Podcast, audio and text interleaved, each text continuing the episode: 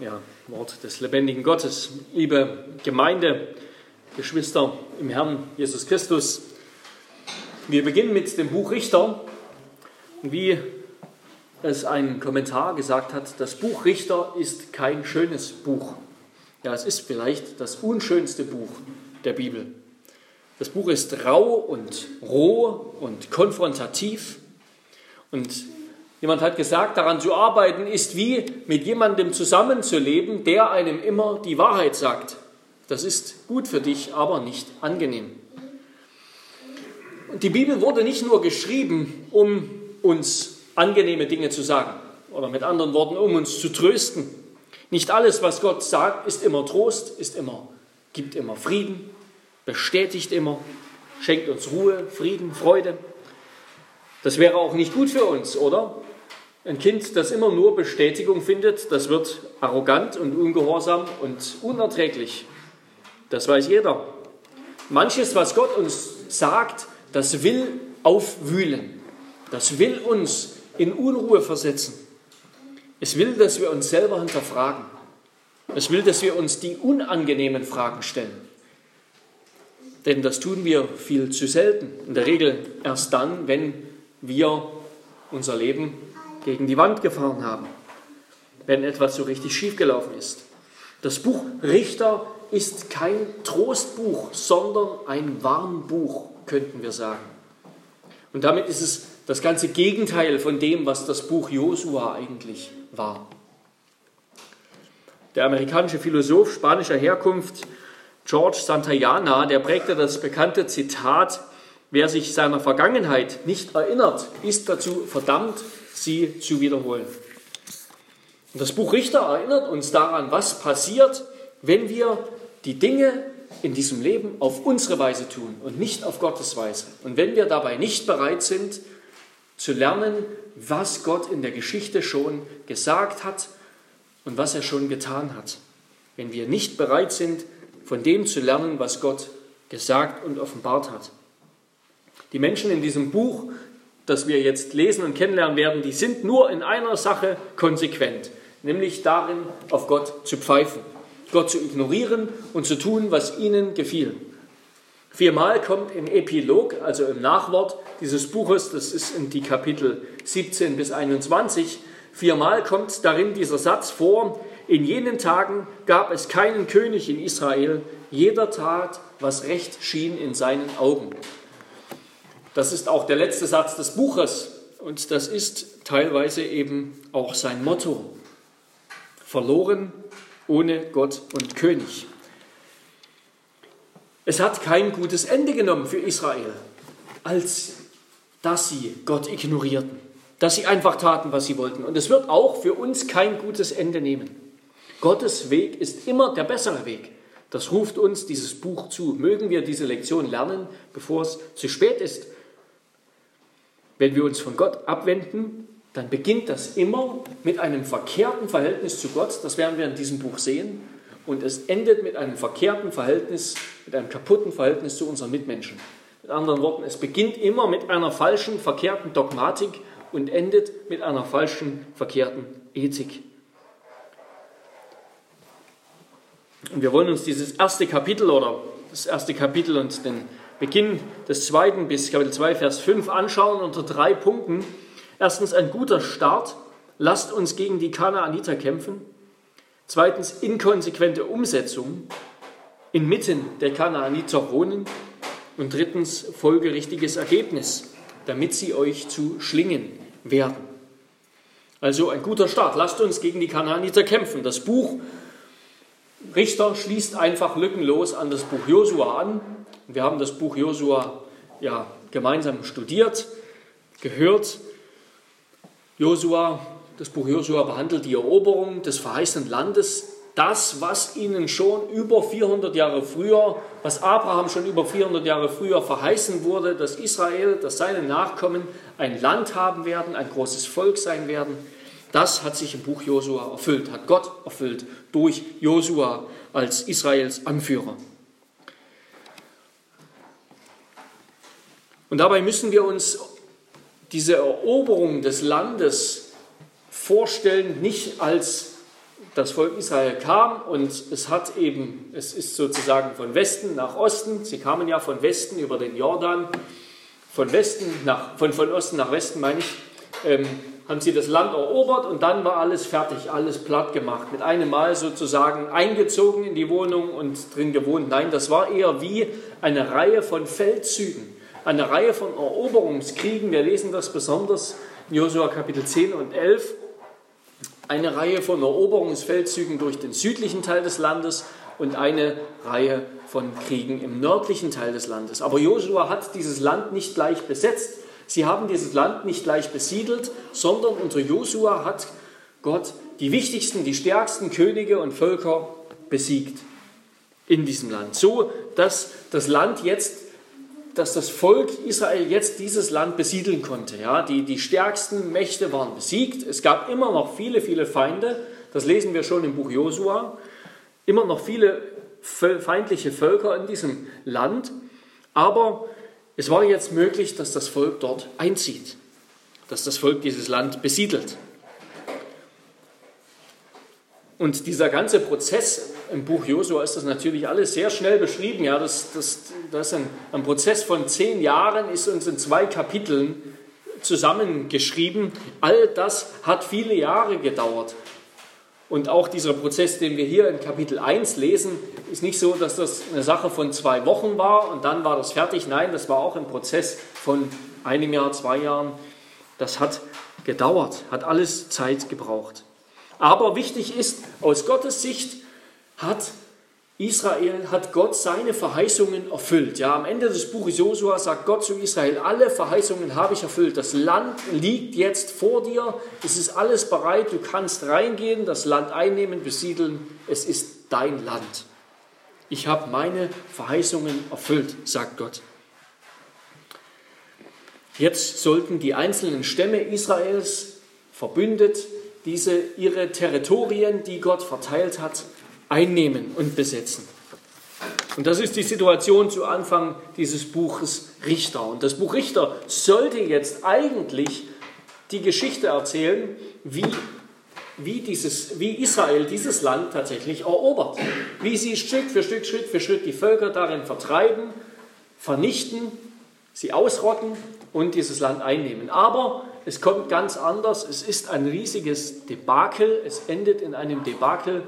Nur das Kapitel 1 berichtet uns davon, wie Israel dieses Land einnimmt und besiedelt und wie es das eben nicht richtig tut, wie sie das eben nicht vollständig tun, sondern dabei Kompromisse eingehen. Und der Rest des Buches ist dann, beschreibt dann eigentlich die Folge dessen, was passiert, weil sie das nicht getan haben, was passiert, weil sie die Kanaaniter, die dort lebten, leben gelassen haben und mitten unter ihnen wohnen.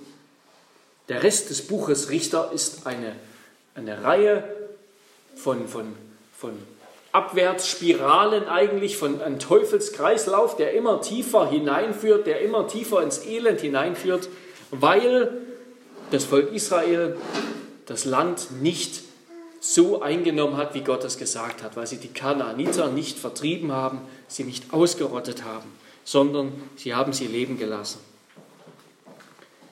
Sie haben sie leben gelassen, sie lebten dann inmitten dieser Götzendiener und das führte zu Götzendienst in Israel und das führte zu Strafe und so weiter. Wir werden diesen, diesen, diese, diese Zyklen, diese sechs großen Zyklen die Gott, die, die wir im Buch Richter finden, die werden wir nächste Woche genauer unter die Lupe nehmen oder werden uns nächste Woche vorgestellt.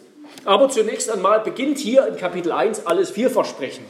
Es beginnt alles vielversprechend. Da heißt es, nach dem Tod Josuas haben die Israeliten Gott befragt, so wer soll jetzt eben diese Aufgabe wahrnehmen, wer soll hinaufziehen nach Israel. Gott sagt Juda, Juda als der Stamm, den Gott auserwählt hat, aus dem auch der Messias kommen wird. Juda soll zuerst hinaufziehen, das Land einnehmen.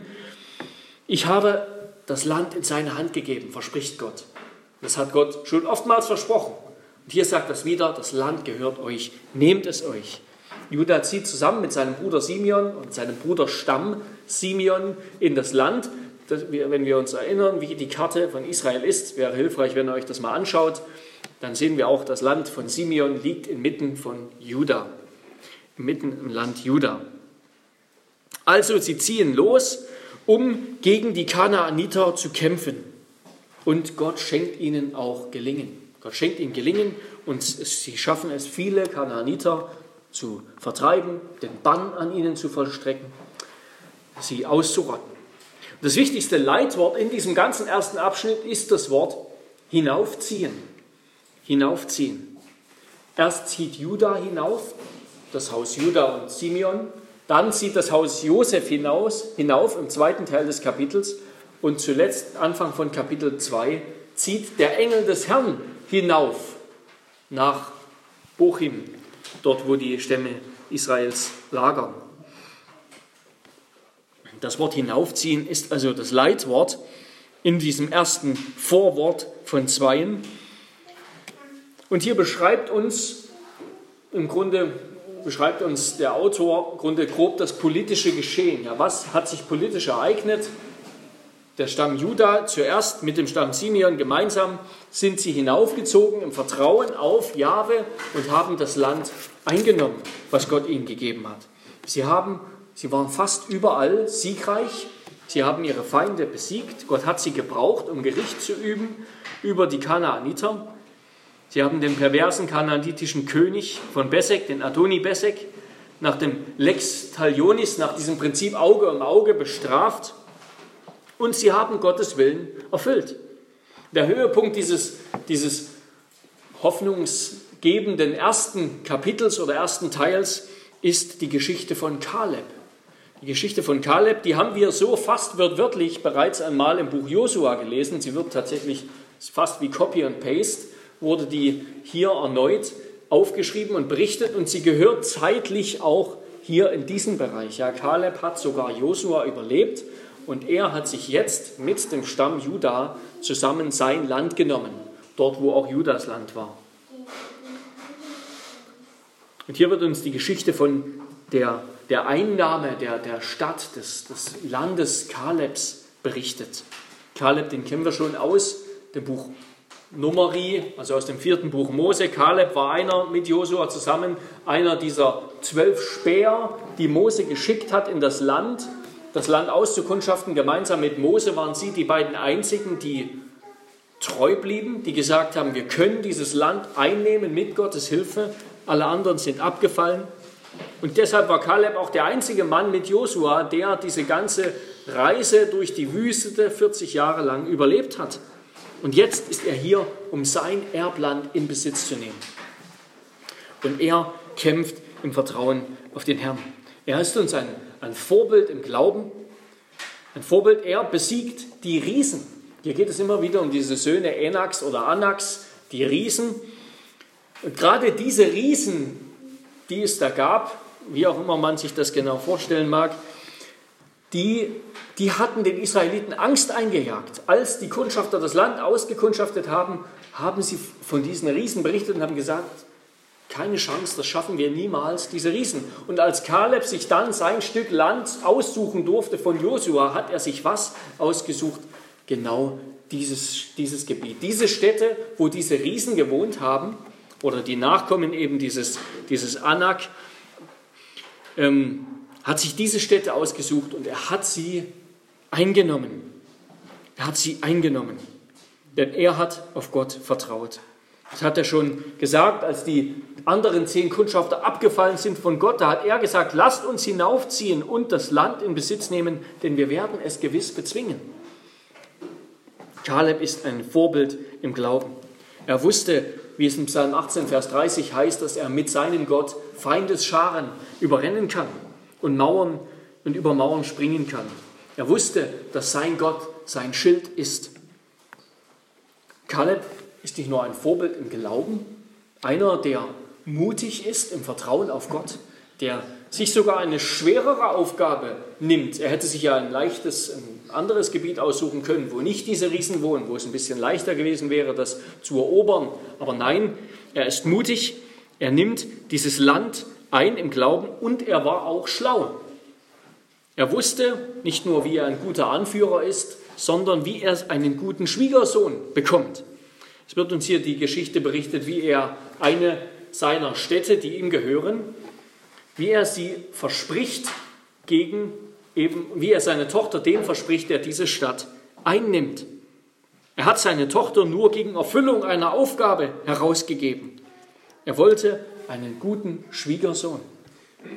Und genau so sollen Männer sein. Kaleb ist uns ein Vorbild für einen Mann des Glaubens. Männer sind Eroberer. Männer sind Herrscher, sind Produzenten, sind Macher. Männer lassen sich nicht beherrschen, sondern sie sind von Gott so gemacht, dass sie beherrschen sollen. Männer lassen sich nicht beherrschen, weder von außen, von Feinden, noch von innen, von ihren eigenen Begierden, den inneren Feinden, sondern mit Gottes Hilfe und Kraft kontrolliert ein Mann seine Gefühle, seine Bedürfnisse und seine Feinde. Männer sind Eroberer. Und wenn das schon für Männer im Allgemeinen gilt, wenn Gott Männer so gemacht hat in der Schöpfung, dann gilt es noch viel mehr für Männer des Glaubens, denen Gott den Geist, seinen Geist gegeben hat, den Geist der Selbstdisziplin, den Geist der Reinheit. Männer sind Eroberer und Herrscher. Und Kaleb ist uns ein Vorbild eines solchen Mannes. Und sein Schwiegersohn, dieser erfolgreiche Eroberer der Stadt Debir, der Othniel, der wird später der erste der Richter sein, der erste Richter, den Gott ernennt. Und dieser Othniel, der erhält Kalebs Tochter Achsa zur Frau. Und sie ist eine, eine vorbildliche und mutige Frau.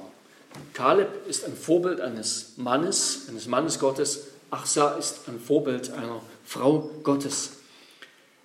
Eine vorbildliche, mutige, schlaue Frau. Zweimal lesen wir hier, dass sie die Initiative ergreift, was eigentlich in einer Gesellschaft, die dominiert ist von Männern, ja, unwahrscheinlich ist oder, oder verwunderlich ist. Zuerst einmal beredet sie ihren eigenen Ehemann Othniel von ihrem Vater zusätzlich zu dieser Stadt, wahrscheinlich ein bisschen trocken alles, noch weiteres Land zu fordern. Und dann tut sie das glatt selbst. Sie selbst geht dann zu ihrem Vater, vielleicht weil Othniel das nicht wollte, wie auch immer, und verlangt von ihrem Vater, ihr zu diesem trockenen Land auch noch Wasserquellen zu geben. Das heißt, sie erhöht den Wert dieses Landes um ein Vielfaches. Sie ist eine kluge Frau.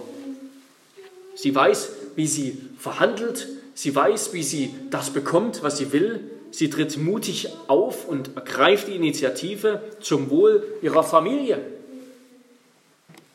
und packt die Probleme selbst an. Sie ist so wie die tüchtige Frau, die Sprüche 31 preist, die für das Wohl der Iren fleißig ist, eine schlaue Händlerin, eine gute Handwerkerin, die in Gottes Furcht handelt. Wir lernen also hier, wir sehen hier in der Geschichte Israels, in der Geschichte eines Buches, das im Großen und Ganzen bergab geht, ein großes Dilemma ist, finden wir hier Männer und Frauen des Glaubens. Und wenn wir Gottes Wort gehorchen, wenn wir auf Gott vertrauen, dann wird er uns solche Kraft, solchen Mut geben, wie sie, wie, wie sie Kaleb hatte und Othniel, die die Riesen besiegt haben. Er wird uns solche Schlauheit und solches Geschick geben, wie sie die Achsa hatte. Er wird uns zu Männern und Frauen nach seinem Herzen machen. Männer und Frauen, die Gottes Herrschaft ausbreiten, die dem Wohl der ihren dienen die gesegnet sind und reiche Frucht bringen. Eben wie es in Psalm 1 heißt, wohl dem, der nicht wandelt nach dem Rat der Gottlosen, noch tritt auf den Weg der Sünder, noch sitzt, wo die Spötter sitzen, sondern seine Lust hat am Gesetz des Herrn. Und über sein Gesetz nachsinnt Tag und Nacht. Der ist wie ein Baum gepflanzt an Wasserbächen, der seine Frucht bringt zu seiner Zeit. Und seine Blätter verwelken nicht und alles, was er tut, gerät wohl. Wir wollen zu solchen Männern werden, zu solchen Frauen werden, dann sagt uns Gott, dann fang an, höre auf Gottes Wort, vertraue auf Gott, dann wirst du Frucht bringen. Dann wirst du zu so einem Mann und zu so einer Frau werden. Gottes Wort wird das mit dir machen. Gottes Geist wird das mit dir machen. Lasst uns das glauben und so leben. Dann kommen wir zum zweiten Punkt, inkonsequente Umsetzung inmitten der Kanaaniter wohnen. Nach, also nach, nach diesen ersten 21 Versen, beziehungsweise Verse 3 bis 21, nachdem sie beschreiben, wie Judah und Simeon gemeinsam hinaufzogen, um ihr Land einzunehmen, lesen wir jetzt vom Haus Josefs. Und das ist ja ein Überbegriff für die ganzen übrigen Stämme, wie das Haus Josef hinaufzieht und ihr Land, vor allem im Norden. Ja, das erste Teil ist vor allem im Süden, jetzt das Land vor allem im Norden einnimmt. Aber der gute Start, den Judah gemacht hat, der verliert schnell an Fahrt. Leider lesen wir sogar, ist es nicht mal Judah gelungen, alle ihre Feinde zu vertreiben. Das Unglück beginnt in Vers 19, wo es heißt, Judah aber konnte die Bewohner der Ebene nicht vertreiben, weil sie eiserne Wagen hatten. Aber Israel konnte bisher alle Feinde vertreiben. Und Israel wird auch die Feinde vertreiben, die eiserne Wagen haben. Ja, unter, unter der Richterin Deborah werden sie diesen Anführer Sisera besiegen, der viele eiserne Wagen hatte. Das Problem Judas war nicht die eisernen Wagen, wohl eine ganz moderne Waffentechnik damals, wo man auf Wagen nochmal Metallplatten, Eisenplatten darauf angebracht hat zum Schutz der Fahrer und Bogenschützen. Ähm, Judah hat nicht mehr auf Gott geschaut, wie Kaleb, sondern auf die eisernen Wagen. Kaleb hat nicht auf die Riesen geschaut, sondern auf Gott. Judah hat auf die eisernen Wagen geschaut, auf die Feinde geschaut. Und während Kaleb im Vertrauen auf Gott das Land einnimmt, das Gott ihm versprochen hat, das ihm gegeben wurde, Vers 20 lesen wir das, versagen die Benjaminiter völlig. Vers 21. Benjaminiter lassen die Jebusiter in Jerusalem in ihrem Erbteil einfach leben. Sie können sie nicht vertreiben. Sie lassen sie leben und siedeln einfach mitten unter ihnen. Und damit beginnt alles, beginnt der Niedergang. Ein großer Fall, ein großer Niedergang beginnt immer mit kleinen Kompromissen. Mit kleinen Kompromissen. Und das wird zu einem Teufelskreislauf. Und so sehen wir das auch hier. Das ist ganz interessant, wie das in Kapitel 1, wie das der Autor hier beschrieben hat. Da lesen wir von den Stämmen Ephraim und Manasse, dass sie die Stadt Bethel oder Luz einnehmen wollen. Und sie spähen sie aus und sie sehen diesen Mann, der aus Luz kommt, machen ihn zu einem Verbündeten, zu einem Kollaborateur sozusagen. Sie nutzen ihn aus, nehmen die Stadt ein, aber sie lassen ihn und sein Haus, seine Familie ziehen. Statt auf Gott zu vertrauen und diese Stadt einzunehmen und an ihr den Bann zu vollstrecken, vertrauen sie auf menschliche Methoden und List, um an das gewünschte Ergebnis zu kommen. Aber was passiert? Dieser Mann der zieht weg, der ist nicht wie etwa die Hure Rahab, die zum Glauben an Gott gekommen ist und dann inmitten Israels lebt. Nein, der zieht weg und gründet die gleiche Stadt wieder. Das heißt, die, Kanaan, die Israeliten erlauben es den Kanaanitern, leben zu bleiben, einfach nur auf etwas Distanz zu wohnen, in etwas in einiger Entfernung zu leben. So beginnt es hier, sie erlauben den Kanaanitern in einiger Entfernung zu leben. Und dann die nächsten Stämme, sehen wir die Bewegung, die nächsten Stämme ziehen in das Land, sie können das Land nicht erobern und dann lassen sie die Kanaaniter im Land leben. Und da heißt es, die Kanaaniter wohnen mitten unter den Israeliten. Sie wohnen mitten in den Versen 27 bis 30. Die Kanaaniter wohnen mitten unter den Israeliten. Und dann beim Stamm Asser wird es noch bunter. Sie können die Kanaaniter nicht vertreiben, sondern da heißt es dann, die Israeliten wohnen mitten unter den Kanaanitern. Also der, der Spieß dreht sich um. Jetzt ist es das Volk Israel, das mitten unter den Kanaanitern wohnt. Und zum Schluss, am Ende dieser Aufzählung, der Stamm dann, der schafft es schon gar nicht, sein Land einzunehmen. Der wird von den Amoritern, von den Bewohnern dieses Gebiets gleich zurückgedrängt. Und dann wohnt am Ende Israel auf Distanz. Da sehen wir diese, dieses Bild die, die, die Israeliten lassen diesen Mann leben, lassen die Kanaaniter auf Distanz leben, dann lassen sie die Kanaaniter in ihrer Nähe leben, mitten unter sich, dann wohnen sie in der Nähe der Kanaaniter und zum Ende, am Ende müssen die, Kanaan, müssen die Israeliten auf Distanz und Entfernung leben. Sie können nicht mehr in ihrem versprochenen Land leben. Und so beginnt mit dem kleinen Kompromiss das große Unheil. Kompromiss und Ungehorsam führen dazu, dass Israel sein Land nicht einnehmen kann.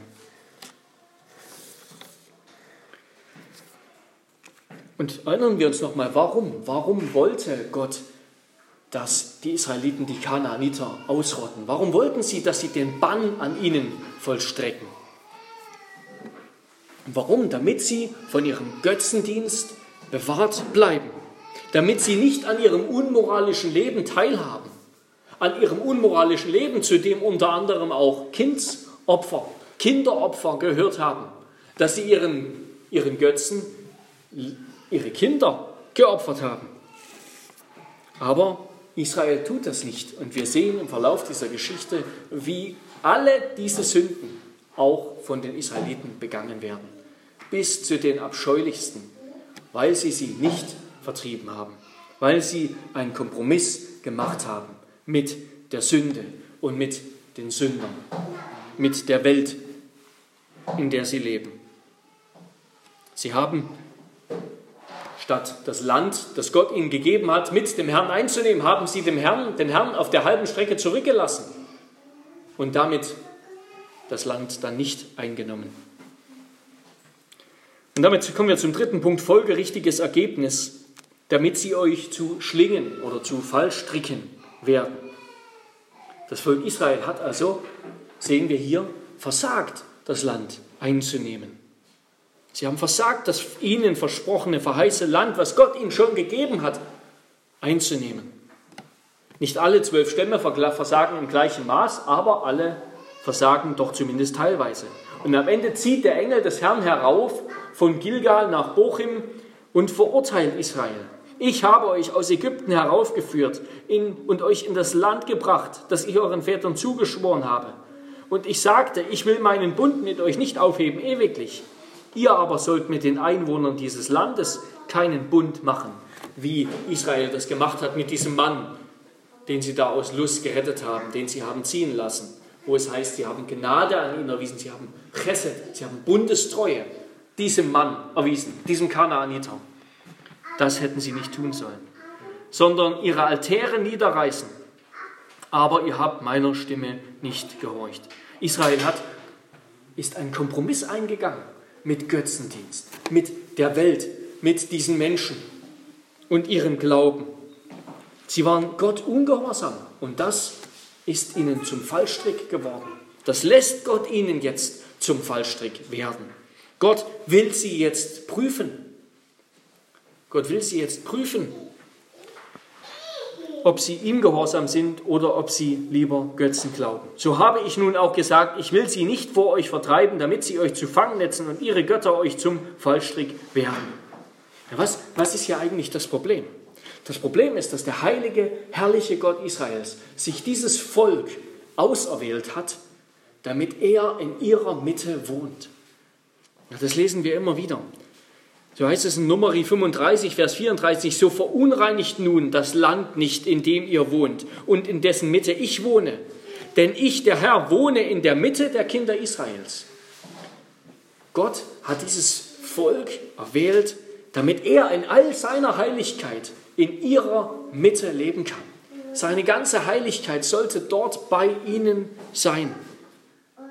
Und gerade diese Heiligkeit, diese Heiligkeit, vor der Mose am Dornbusch die Schuhe ausziehen musste, vor der Jesaja vergangen ist, als er Gott gesehen hat. Diese Heiligkeit, die, in der Gott all diese ganzen Opferrituale und all diese ganzen Reinigungsvorschriften verlangt von Israel, damit sie so sind wie er. Heilig und rein und gerecht.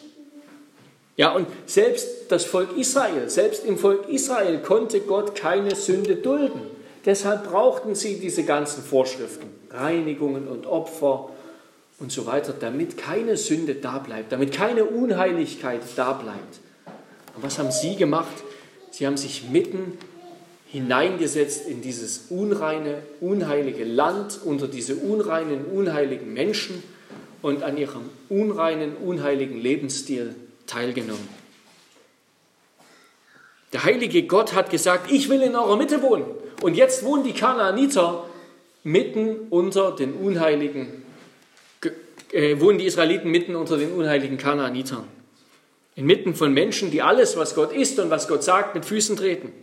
Menschen, die moralisch verdorben sind. Menschen, die Gott ein Gräuel sind. Ja, wie kann das funktionieren? Das kann nicht funktionieren. Es kann nicht sein, dass, dass wir in dieser Welt leben, die, die, die Gott ein Gräuel ist, die unheilig ist. Und dass wir zugleich mit Gott leben. Eins zu eins. Wir können nicht beides haben. Wir können nicht zu dieser Welt gehören und zu Gott gehören, denn das schließt sich aus. Gott kann Unheiligkeit nicht ertragen. Wenn sie im Bund mit Gott sind, können sie nicht in den Bund mit Götzendienern eintreten. Und das gilt auch für uns. Das gilt auch für uns heute als Christen. Johannes schreibt in seinem ersten Brief, habt nicht lieb die Welt, noch was in der Welt ist. Wenn jemand die Welt lieb hat, so ist die Liebe des Vaters nicht in ihm. Denn alles, was in der Welt ist, die Fleischeslust, die Augenlust und der Hochmut des Lebens, ist nicht von dem Vater, sondern von der Welt. Und die Welt vergeht und ihre Lust. Wer aber den Willen Gottes tut, der wird in Ewigkeit bleiben. Ja, wer zu Gott gehören will, wer Gott lieben will, der kann nicht zu dieser Welt gehören und diese Welt lieben. Der kann nicht tun, was diese Welt liebt. Und es ist doch erstaunlich, wie, ähm, inwiefern das, dieses Land Kanaan, dieses Volk der Kanaaniter uns und unserer Gesellschaft heute ein Spiegel ist ein Spiegel unserer Gesellschaft, voller Mord, Gewalt und Totschlag. Die Unterhaltungsindustrie aus Hollywood, die, die lebt ja geradezu von Mord, Gewalt und Totschlag, voller sexueller Zügellosigkeit und voller Kinderopfer. Und was ist Abtreibung anders, als dass Menschen ihre Kinder opfern für ihren eigenen egoistischen Lebensstil? Voller unmoralischer, arroganter Fürsten und Anführer. So war Kanaan damals und so ist unsere Welt heute. Aber trotz dieses, dieses, dieses widerlichen, gottlosen Kanaans kommt Israels größtes Problem nicht von außen, von den Kanaanitern, sondern von innen. Götzendienst und Kompromiss mit Sünde, den sie begehen, den sie machen in ihrem Herzen, das ist ihr Hauptproblem. Dass sie von sich aus bereit sind, mit den Kanaanitern eine Sache zu machen. Mit ihnen ihren Lebensstil zu teilen. Das ist das Krebsgeschwür, das Israel zerfrisst. Das sind nicht an sich die Kanaaniter schuldig, so schuldig sie sind. Es ist in Israels Herzen. Unser Problem ist nicht zuerst Kanaan, unser Problem ist, dass unser Herz, unser Herz, das wir aus Ägypten sozusagen mitgebracht haben, das Israel aus Ägypten mitgebracht hat, das immer noch gefangen war. Sie brauchten jemanden, der ihr Herz erneuert. Und weil sie in ihrem Herzen falsch waren, deshalb haben sie angefangen. Deshalb waren sie zu träge, diesen Krieg zu führen, den Gott von ihnen verlangt hat. Sie wollten nicht diese ganzen Kämpfe führen und diese ganzen und diesen Bann vollstrecken und so weiter. Sie waren zu träge. Und irgendwann waren sie dann eben auch angetan von dem Wohlstand der Kanaaniter und von ihrem Leben und dachten, sie können das doch auch auf die leichte Spur, die leichte Tour haben. Aber ja, wir sehen, das funktioniert nicht. Das funktioniert nicht. Wer nicht in den Bann, wer nicht den Bann über diese Welt vollstreckt, wird von dieser Welt in ihren Bann gezogen, sozusagen. Wer nicht den Bann über diese Welt vollstreckt, wer nicht dort, wo er lebt, mit Sünde, mit allem, was diese Welt ausmacht, einen Cut macht, der wird davon in den Bann gezogen.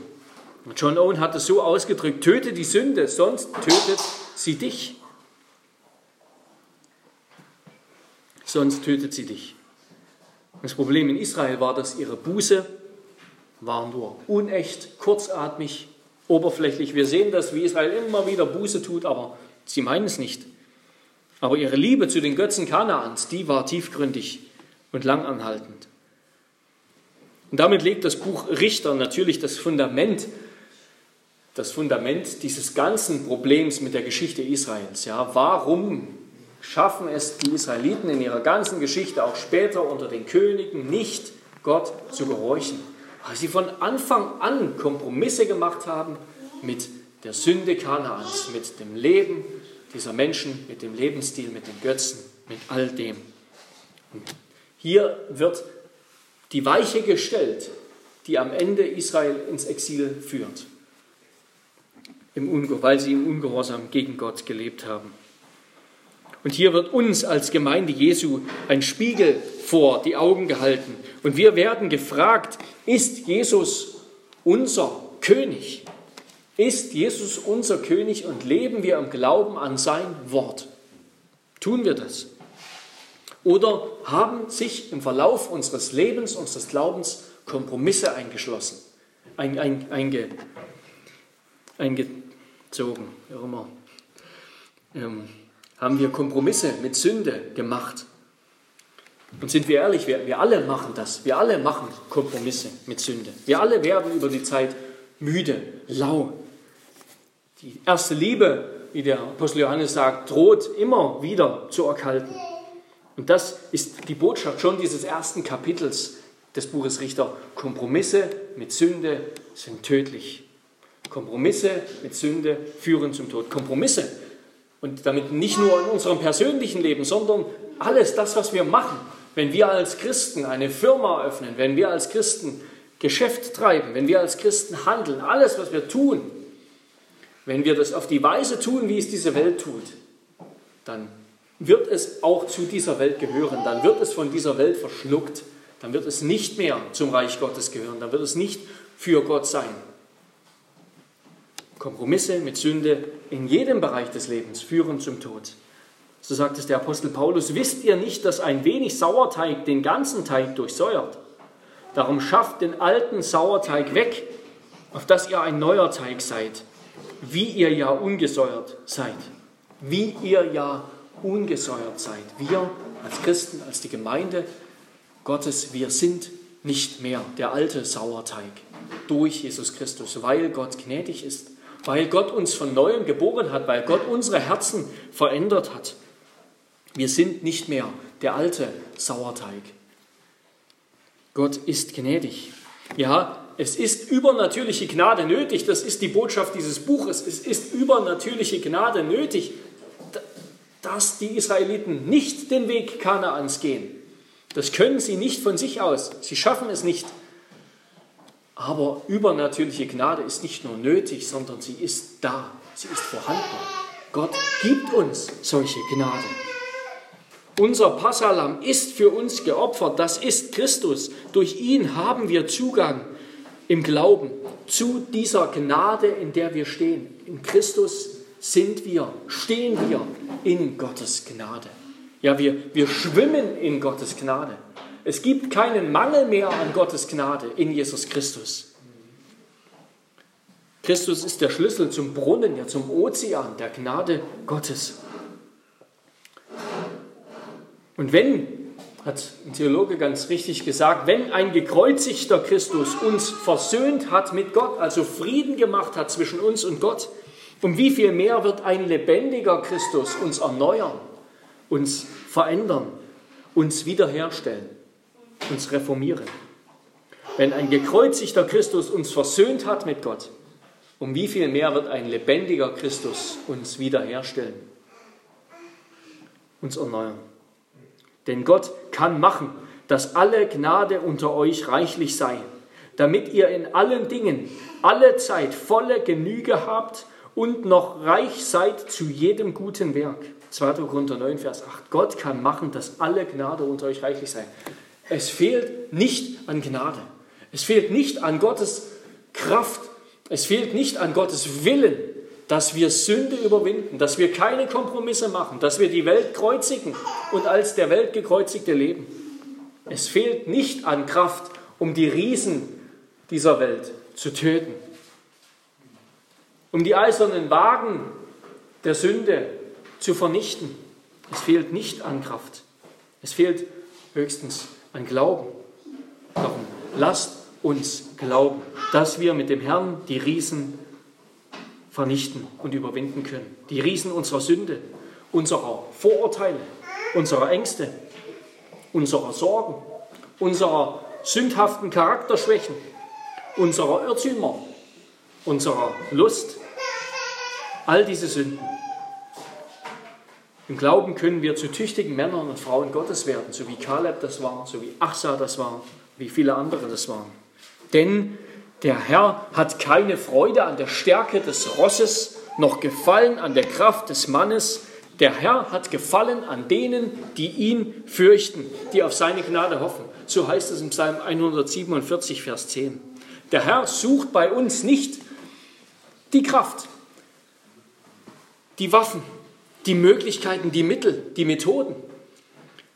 So, so, hat Gott es am Ende im Buch Josua schon gesagt. Nachdem sie das ganze Land, also in Eroberungsfeldzügen sozusagen unterworfen haben, hat Gott zu ihnen gesagt, es war nicht durch dein Bogen und dein Schwert, sondern es war durch meine Kraft.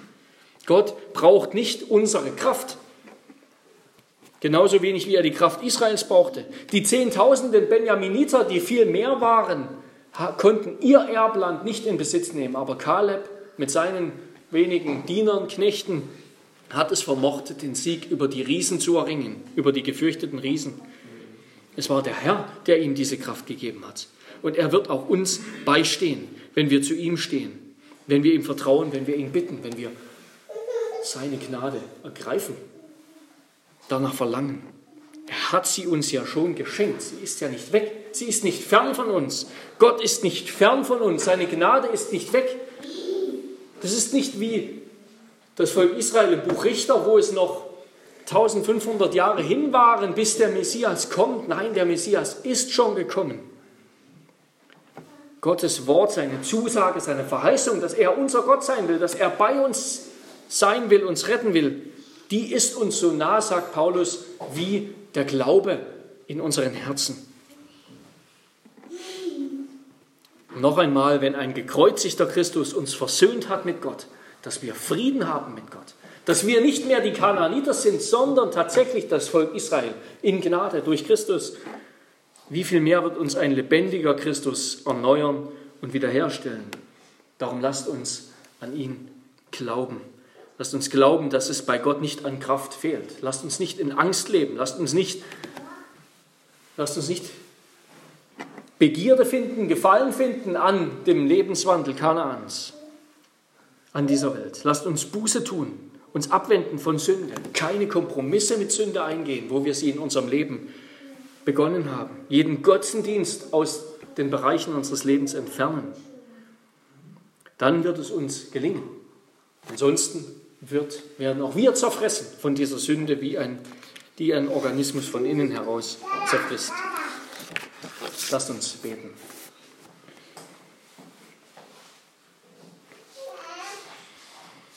Herr unser Gott, ja, wir danken dir, dass du nicht gefallen hast an der Stärke des Mannes noch an den Flanken des Rosses. Ja, du brauchst unsere Kraft nicht.